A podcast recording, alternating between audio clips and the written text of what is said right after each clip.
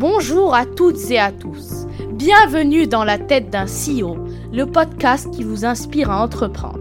Je suis le petit cousin de Yacine Scali et toutes les semaines, nous allons vous proposer une interview exclusive avec de super entrepreneurs.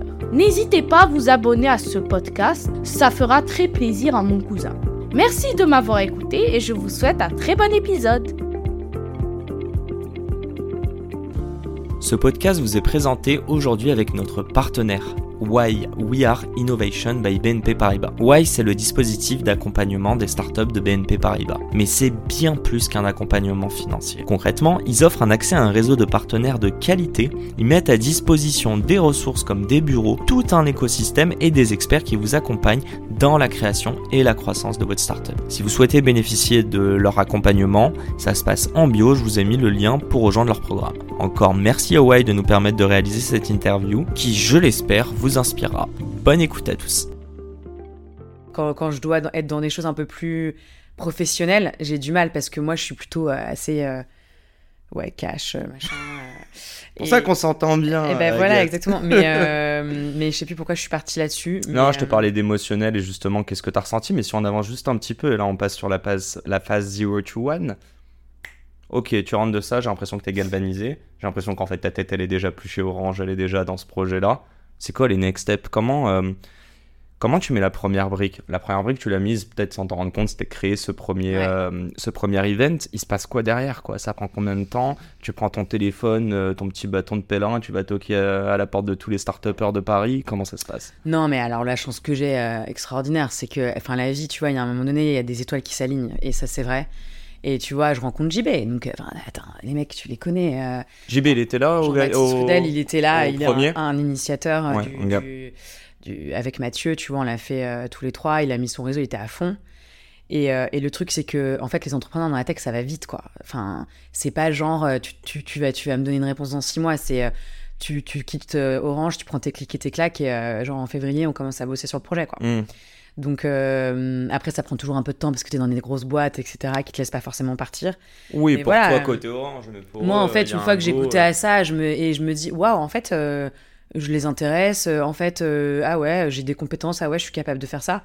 Bah, en fait, c'est parti, quoi. Donc, donc, en fait, tu, tu, ce que je te dis, tu fais un BP. euh, et j'ai dû, c'était dur, hein, parce qu'après, il y avait, enfin, tu vois, il y a forcément des, des sujets, des problèmes. Justement, ton, ton père qui te dit, euh, tu le feras pas, euh, et puis c'est hyper euh, risqué. T'imagines, tu quittes une grosse boîte et tout. Euh, et puis en fait, a un moment donné, c'est plus fort que toi, c'est trop bien, ça t'habite et t'y vas, quoi.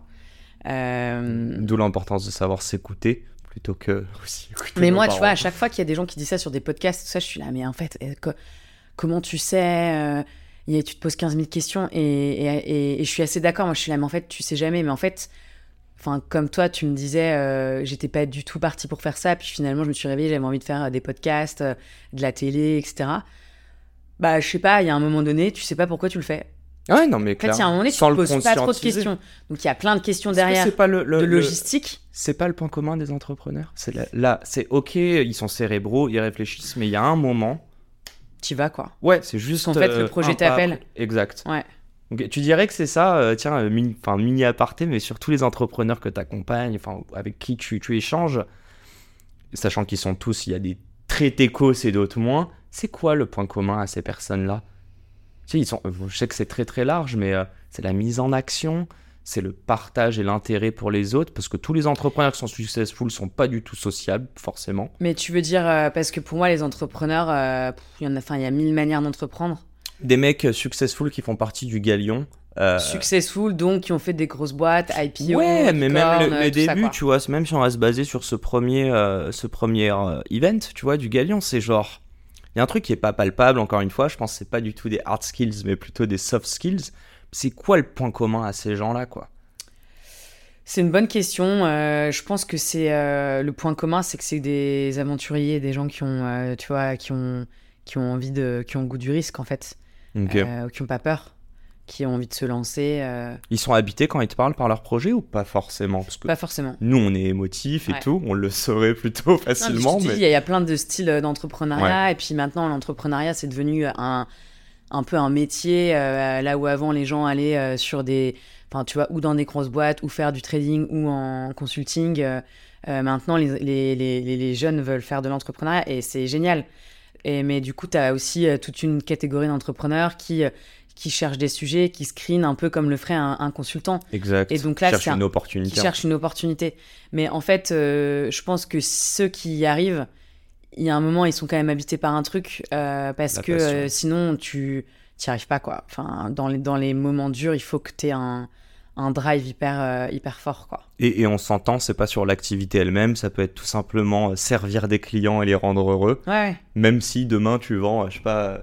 Même si tu es sur un SaaS B2B, quoi. Oui, en fait, c'est ça que je veux dire, Ouais. c'est même si entre guillemets on paper c'est pas sexy. D'ailleurs, t'as dit une chose, est-ce que t'as l'impression, tu sais, on a parlé de carrière tout à l'heure, et là on revient un peu là-dessus, mais ça y est, tu penses plus à ta carrière?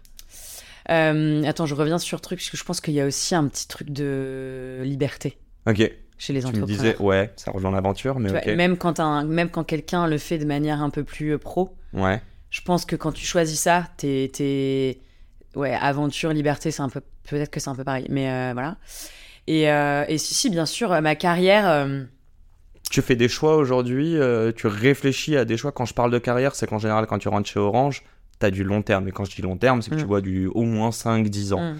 Spoiler, j'ai jamais passé plus d'un an et trois mois dans la même boîte à Ah titre ouais perso. Ouais, mais c'est pas Ah, moi, je suis trop fidèle, euh, je reste, je reste longtemps. Eh ben moi j'ai compris que je suis pas fait pour le CDI, mais ça veut pas dire du tout que je advocate. Bon évidemment je suis biaisé, mais je pense pas que l'entrepreneuriat soit fait pour tout le monde. Ouais. Par contre le principe de carrière, le principe que tu vas faire des bonnes études, une bonne prépa, une bonne école pour avoir un bon job, pour ensuite attendre que Bertrand il parte à la retraite pour lui choper son job, On etc. l'embrasse, Bertrand.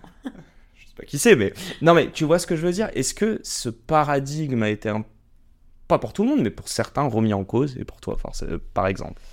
Euh, Non, mais moi, en fait, je me, je me pose pas la question comme ça. Euh, Je pense que c'est avant tout un projet, tu vois.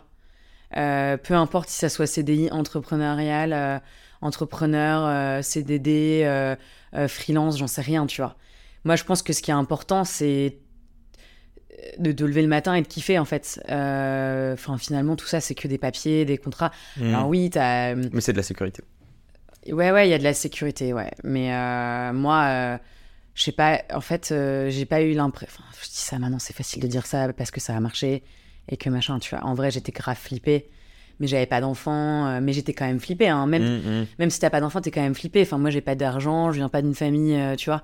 Donc, a un moment donné, t'es à Paname, tu dois, tu dois te- t'acheter un. Tu dois louer un appart. euh, Et c'est la fin de cet épisode. Si cet épisode vous a plu, n'hésitez pas à nous soutenir en nous mettant 5 étoiles sur les plateformes, en vous abonnant évidemment et en nous laissant des commentaires. Hâte de vous retrouver la semaine prochaine.